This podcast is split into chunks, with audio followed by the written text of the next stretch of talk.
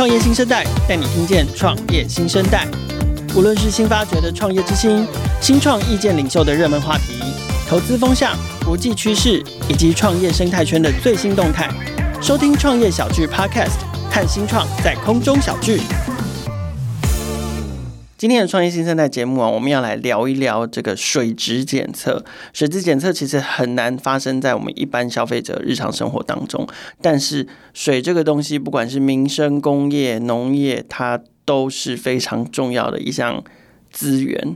水质是不是被污染了，或者是它是不是一个够好的品质的水，在不同的应用的领域里面，它都有不同的标准。那到底检验水质这件事情，它有什么样新的学问，或者是有什么创新的技术可以被应用在相关的领域？我们今天的节目很高兴邀请到瑞准科技的创办人暨执行长 Hans 来跟我们聊聊这件事情。Hello，Hans。嗨，你好，凯尔。可不可以跟听众朋友先介绍一下你自己？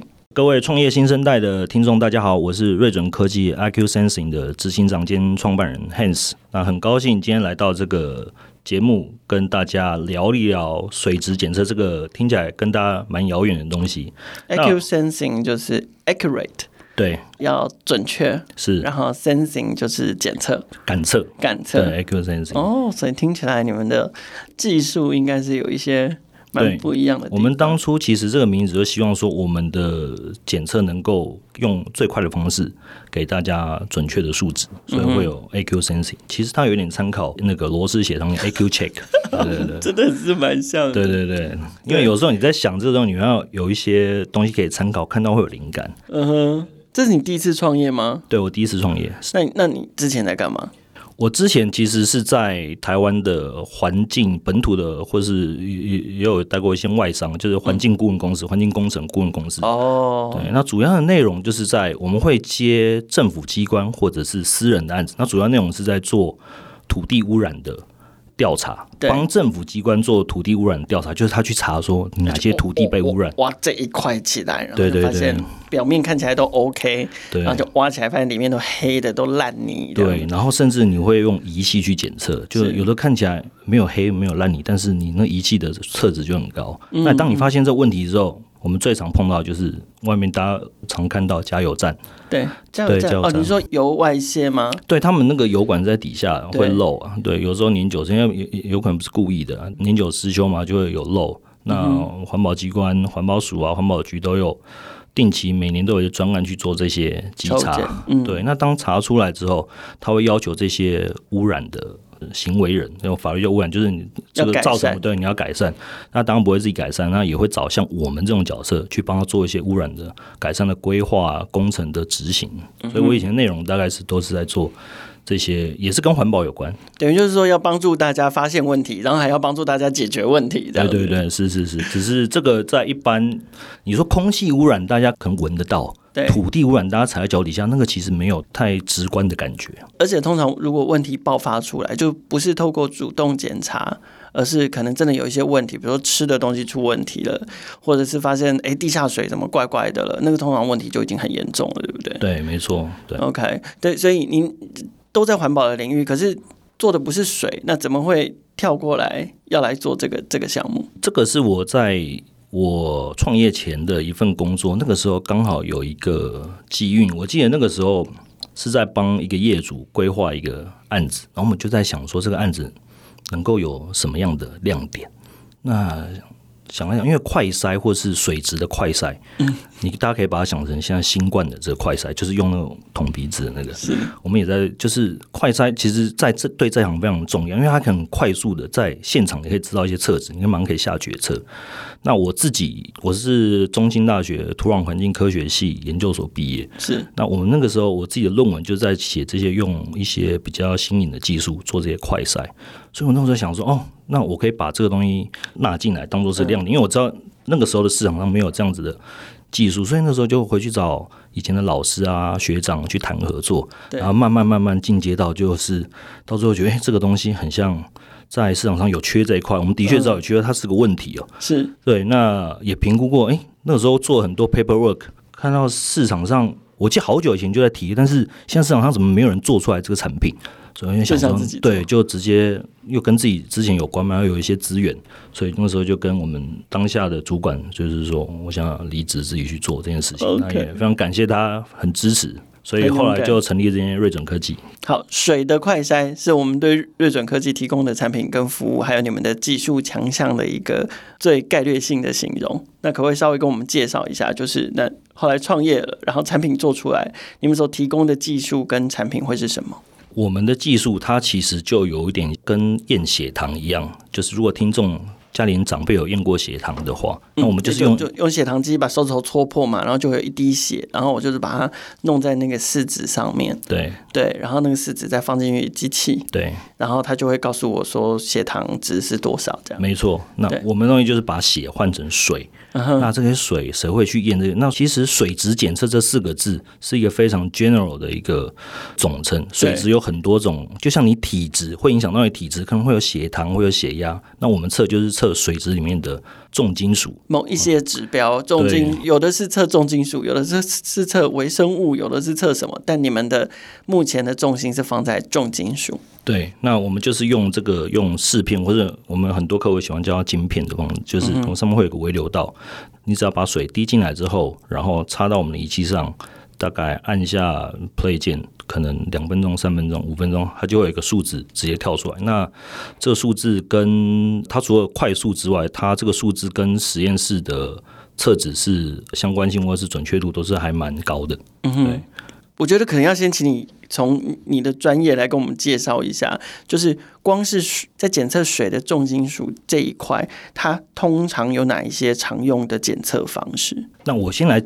简单讲一下，传统的方法是什么？为什么要用这么快的方式检测重金属？一般大家水质检测，我就把样品送到实验室，像比较知名的 SGS 啊，那但是送到那边可能要等两个礼拜、三个礼拜。对，那不会马上有。对，不会马上有。但是我们台湾有很多的这种，不管是科技厂或者是中小型的这些电镀工厂，中小型电镀工厂可能好几万家。它可能都会排放一定量的水，那这个水里面，因为他们电镀的制成里面就会有这些什么铜啊、镍啊这些重金属，对，这是必然的。对，那台湾环保署针对这些水会有一些质的管制，它会不定期去抽查。嗯，正常来说，他们要有自己的那个废水处理的过程嘛？对对，然后都要经过他们自己废水处理过后，然后才能够再排出来。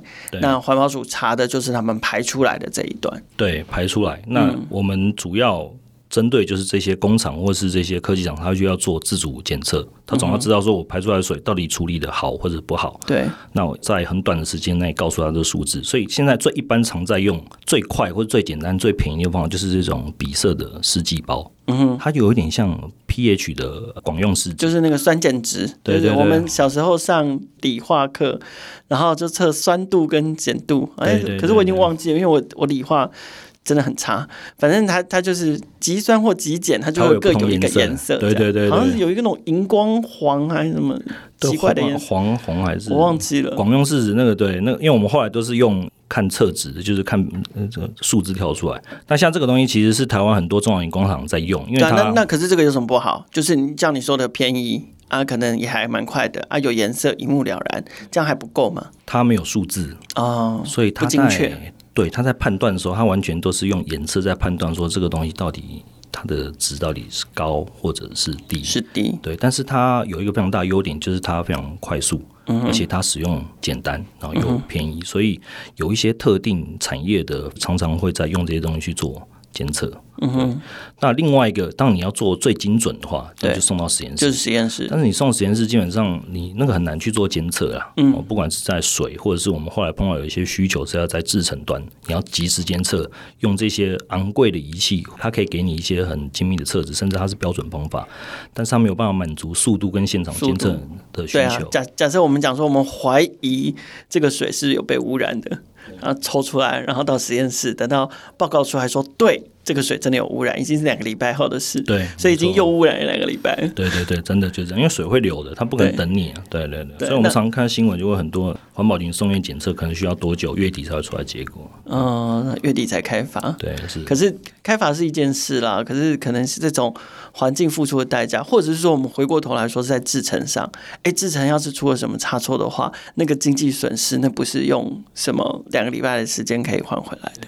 对你们来说，你你发现的缺口就是在这两者中间取得的平衡，一个是精准，一个是时间。对，那其实就在中间这种要用快速的时间取得数值的这个方式，现在也有解决方案。专业名词它叫做一个风光光度计了，它就是一台仪器，它可以用在现场，它不用可能几百万或者几千万的仪器，它就是在现场，它就可以。加一些药剂啊，或者是建一些所谓的校正之后，它就会有一个数字出来。但是这个东西的缺点，它其实就是它虽然有数字，但是它操作起来很麻烦，嗯，非常的耗时。你可能要有一个专有的人力去做操作，而且呃，我们有一些客户跟我们讲说，这个东西它可能没有办法测到他想要比较低的浓度。那我们的东西其实就是锁定中间这一块，这个我们希望有快速。有可以给他实验室等级的数字。所谓的比较低浓度的意思是什么？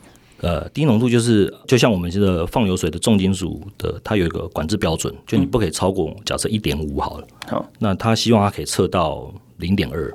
那现在刚刚讲的这种方式，他可能没有办法满足到他想要测到这么，小这么小。对对对对对，就是说他他可以帮你测一个比较高一点的数值，或者是他可以帮你测你有没有超标。对。可是如果今天姑且不论我是不是超标，我就是想要看我的这个水到底做到什么程度，我想要就是要做非常非常精密。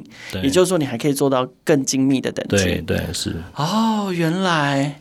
可不可以跟我们介绍一下？就是说，那你们是怎么做到这件事情的？就是你刚刚有讲嘛，你们做了一个小小的，就像在测血糖一样，你们做了一个小小的试片，然后这个是用金属做的这个试片。那可不可以跟我们深入介绍一下你们提供的检测方式跟你们采用的技术？尤其是你们怎么做到这一件事情？那个技术的优势在哪里？现在一般的，我刚刚讲这些检测方很多都是光学的方式。嗯、那我们的话，其实就是原理是电化学，其实它就是一个电镀的原理。嗯、它去测你这个重金属，它在化学反应的过程中，它所丢出来一个东西叫电子。它去测这个，我好像又回到理化课了。它就是测这个这样的含量，然后去那这是它的原理。这是它的原理。使用者的好处就是说，我们那个试片上面，我们一般我刚讲到中间这些，它这个光学检测，它必须要加药剂。对，我们是把药剂把它直接放在我们试片上面。对，然后涂布在上面，所以使用者在用的时候，他只要把他要测的水滴上去，就像你测血糖，把水把血滴上去，嗯、一滴水，我们就可以，然后按下一个 play 键，它大概两三分钟就会有一个测值出来。那可是把药剂涂布在金属饰片上这件事情，因为反正我们现在用讲的嘛，好像都就干单呢。嗯，那我我可不可以自己就涂一涂？那为什么这件事情它会成为你们的技术特特色跟这个产品的特色？因为很多我们自己在研发的过程中，我们也发现，刚刚就像跟凯讲，我们以为就是好像把它只要滴上去，对啊，等它干掉，好像就就就可以 等它干掉。对，但是不是？就是你会发现，你原本可能在其他的地方。譬如说，它我们这原本是在一个可能烧杯里面去做，烧杯里面容易很多啊，或者是样品量很多。那个时候，譬如说看到一个哇，这个讯号或者是这个测值很明显啊，这个应该很好测，那你滴上去往全部不见，就是你要原本看到的行为都不见，那那个东西反应不见，你就没有办法做检测。所以我们花了非常多的时间再去看到底怎么样把这个东西。滴上去，然后让它可以干掉之后，又给使用者让他在做检测的时候，它这个测纸又可以维持它的精准度。嗯哼，所以它的秘诀在于这个这个金属片的材质吗？还是我们肉眼所看不到的构造？因为节目现场同事给我们一个一个样本。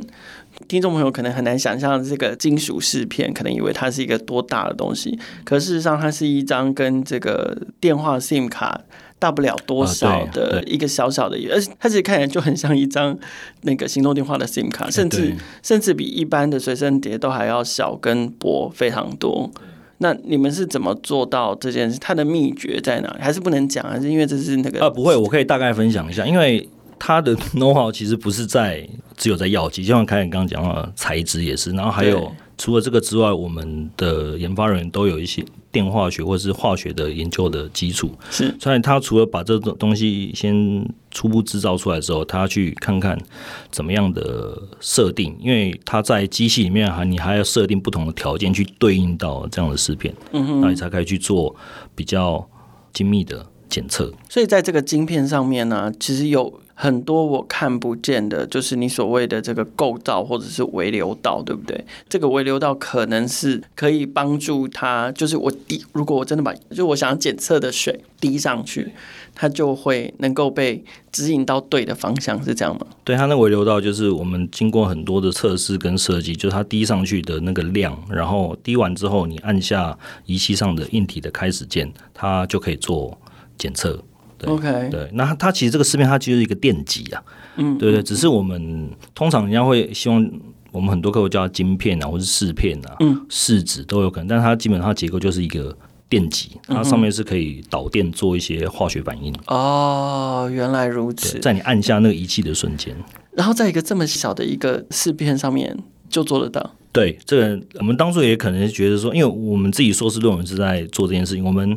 像我们研究所在读的时候，我们不会做在微流道啊，就是我们是把这个电极把它放在一个小烧杯里面，那烧杯里面可能就是可能十毫升、二十毫升溶液，让它溶液很多，那那样做看来都没问题。你会觉得说，那就像您刚刚讲，我们把它移到上面，那是不是应该也不会差太多？但是后来发现，哇，那个移到上面完全是。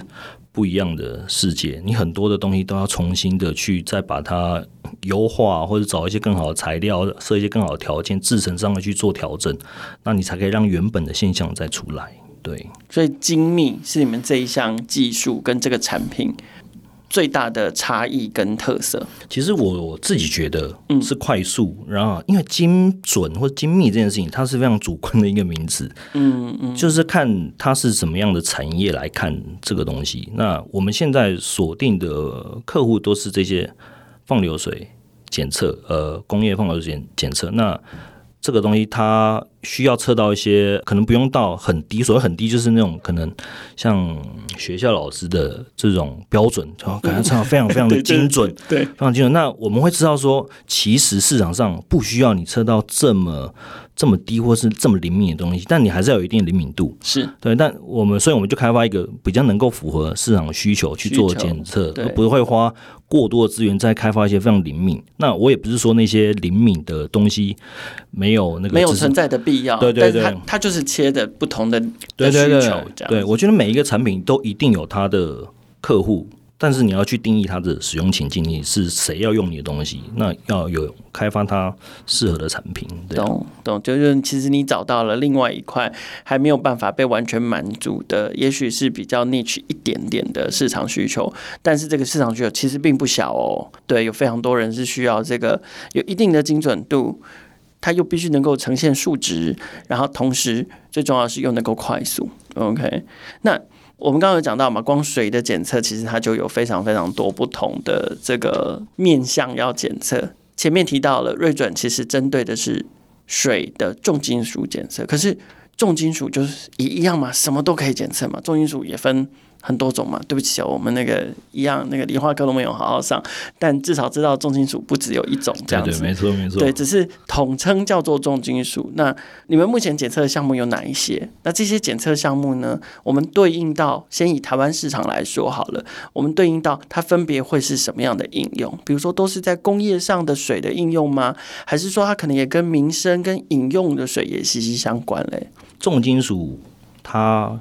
是一个统称，它有非常多的种类。那像工业比较常见，大概就四个：铜、镍、铬、锌这四个。嗯哼。国际上有一个很常，大家会很在意，它是 WHO 所列为的一级致癌物，砷、无机砷这一块。那这也就是这个东西，就是台湾民国四十几年、五十几年的时候，那个时候西南沿海大家都在饮用地下水，喝地下水有时候导致了五角病。所以在不同的产业或者是不同的领域，你关注的。不一样的话，它所 care 的这个所在的目标的金属是不一样。那这这几个目前你们都可以？对，像我们现在能够测的是铜、镍、铬、锌、砷、铅，还有钴，还有铝。对，那这几个，其实还有另外两个，其实它的这个毒性也蛮高的，叫那个汞跟铬。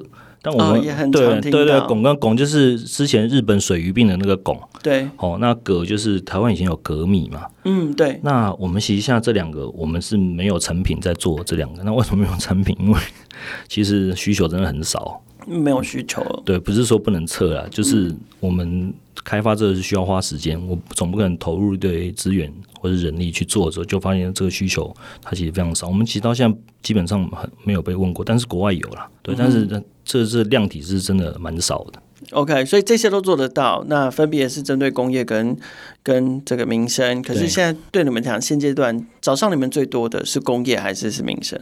现在目前还是工业为主，在台湾的话是工业为主，因为我们一开始所锁定的，包含我们的 DM 的设计，或者是我们行销设计的对象，都是这些工业的制造工厂。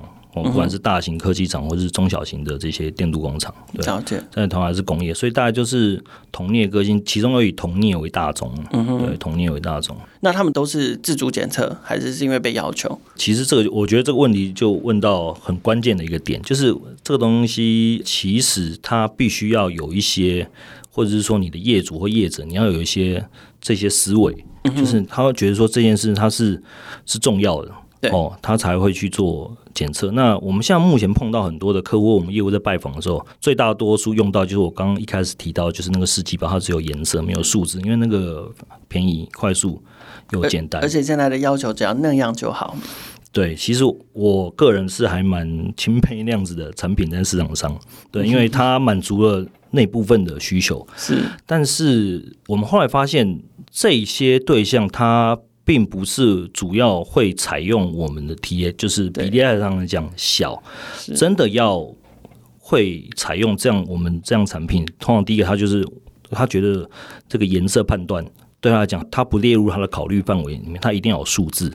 那这时候他有数字之后，他才会去找说，那市场上有哪一些。方案，像我们之前有碰过，他公司有 ISO 在管制的，是，或是他他公司是因为有接国外客户比较呃知名客户的单子，他可能会定期会来查访，嗯，客户会要求，对，客户要求，所以我们后来理出一个，就是客户对我们客户的要求，其实这个是最强的力道，是。对，所以我们现在一般呃，我们现在的客户主要都是一些经济规模会比较大的一些嗯公司，嗯哼，嗯哼，然后对于不管是在整个制成的的前中后都特别要求相关的品质，甚至是对社会或环境所造成的冲击或影响，都必须要降到最低的这样的客户，其实会更符合是你们目标或想要找的这个这个指标。因为像这种客户，你会发现你在跟他对谈的时候，他的那个。对于这个方向，他的想法跟概念就是比较不一样的。对对对对。那如果是这样听起来，你们真的还是蛮切合 ESG 这个潮流啊？对，呃，ESG 我记得是今年吧，今年开始哇，很常听到。对啊，我们也碰到很多人，他说你们的东西跟 ESG 是，但是 ESG 其实是一个很大的课题。是啊，对对是啊，真的是很大的课题。理解。OK，其实我想要回到源头，就是瑞准科技其实是二零一七年年底创立的嘛，那到现在大概就是四年多五年的时间。昨天今天十一月二十三号，今天二十三号，二十三，我们前天 刚好瑞准五岁生日，我们是十一月二十一，对对对，刚好五年，对。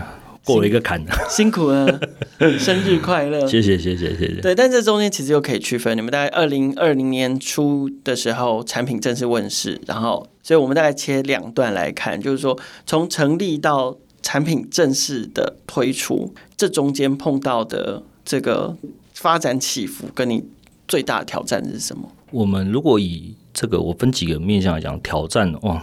这处处都是挑战。我们一开始在成立的前面两三年，挑战是产品，因为你要有产品才有东西卖嘛。对啊。那现在有了产品之后，也算齐全了。那面临的是市场上的拓展，或者是它的这个知名度的问题。那我们一开始其实最怕的 是，我们开发出一个市场上不要的东西。是，当然。对，即便我们认为我们在这个之前已经。有了一些很足充足的资料，去包含我们以前是这个相关领域出来，我们知道是市场上缺这一块，但是我们资源又有限，所以我们必须要慎选我们的开发顺序，因为嗯，这个不同的重金属，它所那个你看四片，它可能大小都一样，那它上面的结构啊，或者是对，就是我种类眼睛上看不到的东西，眼睛它不一样，样是你看不出来的地方。但是那个看不出来的地方，我们必须要花非常多的时间或测试，然后要有一个非常有逻辑的一个推导，你才可以有这个方向才不会错。那所以一开始我记得。我举个例子，我记得那个时候，二零一九年的时候，我们跟着冒险到越南参加一个一个展，但那不是水的专业展，就是叫台湾形象展。嗯，那在那个展上面，我们第一次曝光我们的东西。那那个时候，我记得那个时候能够测的是深这个东西，只有一个。是。嗯，那时候被人家问，就说你们这个台湾的政府机关谁有用？有谁有用过？我真的被问倒，因为我那时候真的是一个客户都没有，因为那个时候心里面只想说去曝光。对，但是你曝光之后才发现，哇，这个第一个客户真的非常重要。对，对你，即使你的东西你自己已经。开发出来，然后自己也测试过，没有太大问题。但是你要有人用它，是啊，对，这世界上不是说我们觉得没问题，好像开发出来很开心，然后 OK 就好。但是你一定要有人去用它，那要有人用它，你就关系到说你要怎么去让他知道你的东西，然后你要怎么去跟他沟通，去说服他，让他原本的解决方案换成你的。那一直到现在，其实我们的客户，包含在公家机关这些环保署啊、环保局或是一些知名的一些。科技公司或中小型的这个工厂都有在采用这种。我们像目前就是会碰到，就是说哇，在这一块，我们除了水质这一块，是不是还有其他的领域可以去做推广或琢磨？但是这个除了水质之外的，我们就没有这么熟悉。反倒是有一次，我记得是今年初吧。曾经有一个蛮好的这个机会，这机会是可以让我们切入到制成的领域。嗯，哦，那这间公司是嗯算非常大客户，对大客户。那他们在找一个非常简单、快速可以去侦测他们潮意某一个。这个金属的一个方式，嗯，因为他们要在操作人员都是一些产线上不熟这些仪器管控，那他在检测这个对他来讲，他只是他检查槽液里面的金属浓度，对他要监测的槽液金属浓度到达某个程度的时候，他必须要换掉，因为他怕这个浓度太高会影响到他的产品的生产，对的品质。对，嗯，这个对我们来讲是一个非常大的机会，但是有 get 到吗？啊，其实因为他在疫情的时候，所以刚开始来的时候，我们花一些时间，我先确认这件事情是真的还是假的。对，就是到底有没有这样的，有没有这样的人啊，或者是当然确这家公司吗？呢？对对对，email 是不是伪造的？对对，因为我们觉得有一点，因为他是用 email 跟我们联系的。那后来联系完之后，发现哎，这件事情是可以做的。那我后来我们就投入一些资源去帮他做一些。测试，嗯，对，那当然，因为它的这个算的量体是可以值得去做这件事情，嗯，但是后来因为他们内部的一些角力的关系，就是因为他们内部两方的角力啊，嗯，就是这件事情就先暂缓，先不做，对，但是这也让我们，对，就是从了这件事情，我们发现，我我觉得这件事情它其实不怪任何人，就是就因为这个东西是我们自己评估、自己决定要做这件事情，是，那当你做下去之后，你必须要承担它有可能产生的。风险？那你学习是什么？嗯，我们后来其实还有一样的东西，然后有另外一间也是在询问要做差不多的事情。是，那让我们发现这是哇，这个真的是一个机会，可以切到这里面。但是我们在面对这一块的时候，就比较。稍微谨慎一点，就你在投入资源要做这件，不是不能做，但是你必须要停损点画出来。没错，到什么时候你必须要停的？那这个时候，因为团队还不大嘛。对，你必须要有客户比较正式的回应，或者是能够保障你风险的一些回应之后，是你再继续往下做另外一个阶段。不然一天到晚有人发需求来，你就帮他。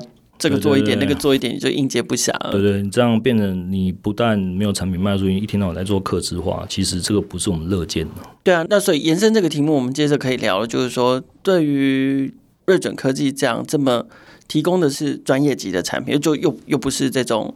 消费级的产品，消费级的产品真的要进入市场，然后开始有 early adopter，可能稍微比较容易一点点。那就回到了刚刚你讲的这个越南的经验，就是专业级的这种产品，其实又非常需要要有其他的客户证言，就是说啊，如果有一个怎样的国家级的单位，或者是这个大型的国际级的。企业单位是成为你们的客户之一的话，那自然而然就会某种程度就会起到帮你们挂保证的这个效应。对对，那所以对你们来讲，就是你们觉得你们的市场推广要如何进行？那尤其是前面也提到了，我们不是呃一点点小需求发过来，我们就要尽可能去满足它。那所以你们现在期待的是想要在市场上被大多数采用吗？那大概会是在什么样的领域？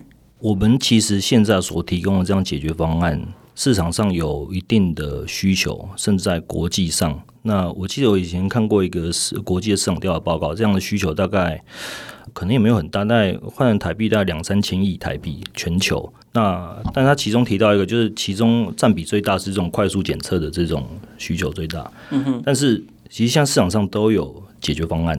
那我们这个东西如果在台湾来讲，在推广的话，其实因为台湾绝大多数在贩卖、贩售这种产品，或是仪器的，或者仪器公司这些代，绝大多数都是代理商或是经销商。那其实也都各具身头，也有自己的一些非常忠实跟稳定的客户。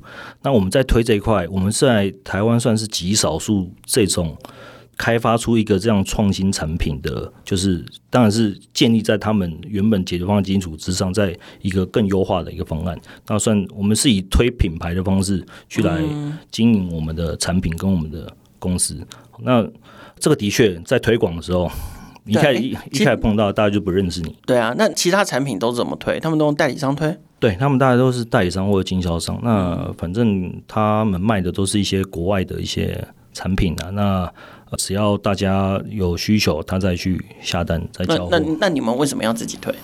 我们挣扎过一段时间，对，因为其实我们在国内，我们现在是 direct sale 自己卖了。对，那之前我们花过大概哦，真的一段时间说讨论内部讨论是到底要营销还是要自己卖，就后来发现其实因为那个时候我们的规模或是使用的客户都是非常的不多啦。哦，那你这个时候你说真的。站在我的立场要去跟他谈合作，我觉得那基本上都比较合作，那个就等于是你求人家帮你卖这样的东西，那也不是不行。我觉得其实每个阶段、每个新创、每个阶段，它都有不同需要付出的，那只是变成就是说。我会变，我就要坐在那边等大家回，因为他们其实手上一定都有他们既有的产品线，对，他必须要卖，对你必须要卖你的东西。第一个我想到就是一定在价钱上，可能我们就没有什么样的空间，对，竞争优势，对，然后再加上这样子的方式，可能让我们只会让我们对市场就越来越远，对，嗯，所以然后再加上通常这种我我可想而知啊，就是如果你在这时候要跟你要说一年要有一定的数量，这个。蛮困难的，但我不觉得没有，但是这种人应该不好找，嗯、对，嗯、所以我们后来那个时候就结论就是说，好，我们就来自己卖、自己推广，那我们可以用我们自己的方式去做推，那因为这种品牌在推的时候。你有的时候你必须要自己比较专业一点，能够懂一些这其中的我们跟人家差异不同在哪里。那这个东西可以掌握在我们手上，去用叙述的方式，可能去说服客户。这个最了解的应该就是你们。对对对，但是如果你交到别人手上，除非你每一个都跟他跑，但是我觉得很难的，因为他也不是只卖你的东西。对啊，所以我们后来决定就还是自己来卖，自己来，对，自己来卖。我们的东西它是一个市场上已经有 solution。但是在这个前提之下，你要怎么样让它就是换成你的？我觉得这是一个非常大的学问。是啊，这真的是非常大的一个学问。就是真的不要以为就是说你的东西很厉害，出来摆在那，大家就来找你。我东西这么好，你为什么不用？你就为为什么就是不用？对对对，用不用很贵？这样。对对对。但是其实最大问题到最后其实都是在自己身上，就是你要想办法让他去换啊。你在思考说为什么他不换？我说真的，你今天换个角度来讲，今天你是他，你会换吗？就是我已经有东西在用，然后那种大公司它可能要跑程序，呃，要跑一些流程，那所以他为什么要没事找一次来帮你做这件事情？要重新做一些检验测试，这些 process 都要重跑。对，那当然，在这个前提下，我们还是有找到一些合作关系还不错的客户，就是非常呃良好的一个合作关系。我们后来随着这样接触市场，我们想到，我觉得这还是切入角度的问题。对，就是我们希望能够从刚前面讲到制成的这个 case，我们可以知道，就是因为他在市场上找他，基本上全国际上没有找到一个可以符合他需求。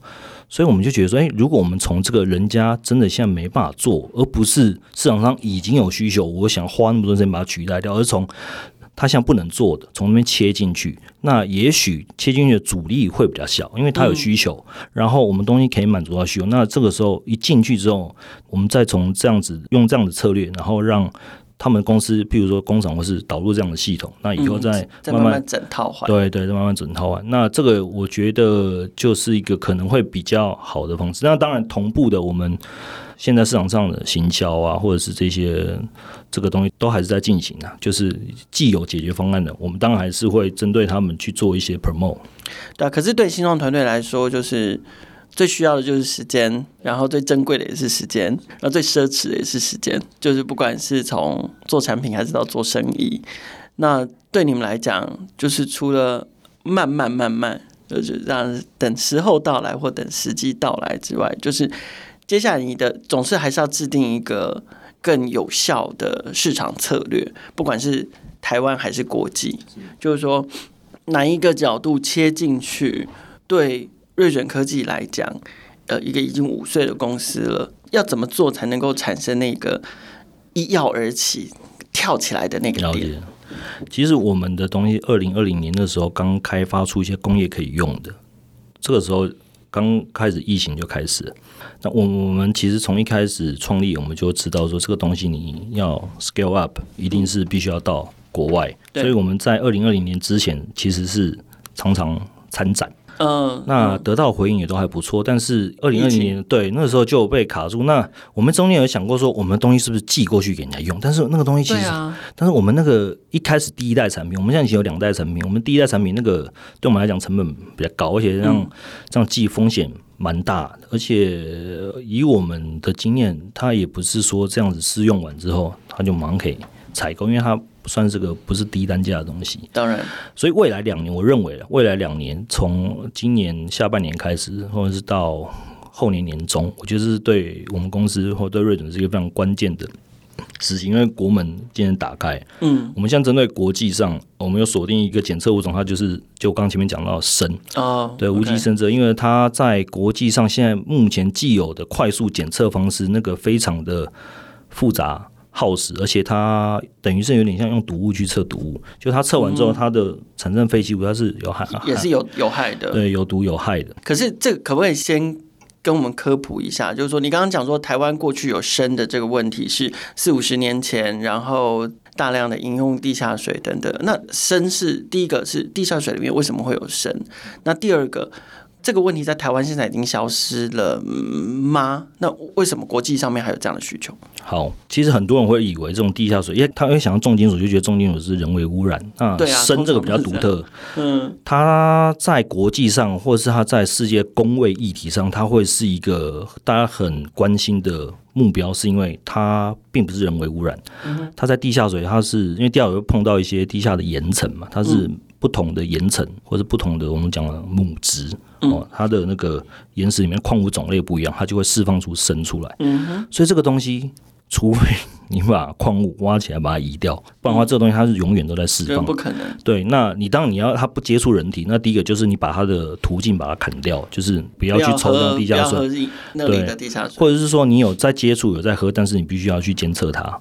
那现在台湾的问题还是有。因为也是在西南沿海或者是宜兰有些地方都还是有这个，那尤其像我们西南沿海，它很多的地下水井抽起来的砷的含量跟就是它的测值都非常的高。嗯，所以我们就是也许检测到，我们就封井，这口井不可以用这样子。对，可能牵扯到了这议题比较广，所以我们还没有看深的，水。对对对，可能没有办法这样直接就把人家封起来。OK，对对对，okay, 是啊。OK，全球呢？全球。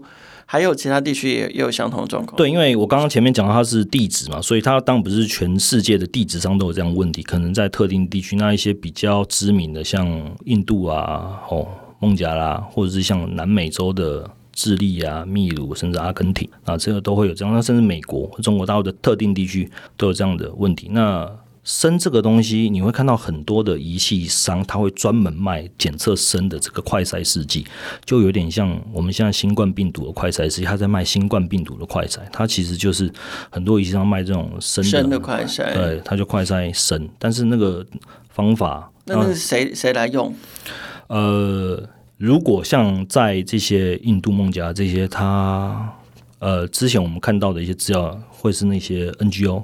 嗯哼，对 NGO 为主。那如果像那些你直接这些其他地方，它是直接自己打井，可能自己家后院打井，然后直接会接触到，可能就他自己在使用。哇，甚至到民生用途吗？对对对对对，所以我们国外就是希望能够先锁定这个单一的检测物种，开始做推广。因为我们现在的第二代的产品，它的不管在体积甚至价格上，都已经设计的比较亲民，甚至它可以跟我们的电脑、平板做连接做检测，所以你不用再另外再买一个我们的 device 或 meter。